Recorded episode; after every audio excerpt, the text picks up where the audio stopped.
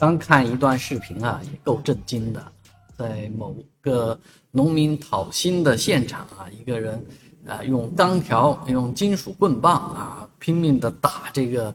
年纪上了年纪的农民工，哎，这种画面让人看着就是非常的惊心揪心啊！而且这个人还说反了你了啊，一一副代表这个某种至高无上的权利的那种感觉。啊，现在相关啊单位已经说这件事情已经处理了，啊，打人者已经被刑事拘留，啊，这个讨薪的事件，呃，讨薪者呢目前躺在医院，啊，讨薪的事件到底怎么样，请听后续的通知，啊，其实这件事情是，呃，小事一一桩，但是是确确实实，呃，让每一个人都觉得这个心头。不愤啊，心头非常愤愤不平的事件，啊，希望这件事情呢能够有一个非常好的交代，而不是一句简简单单的啊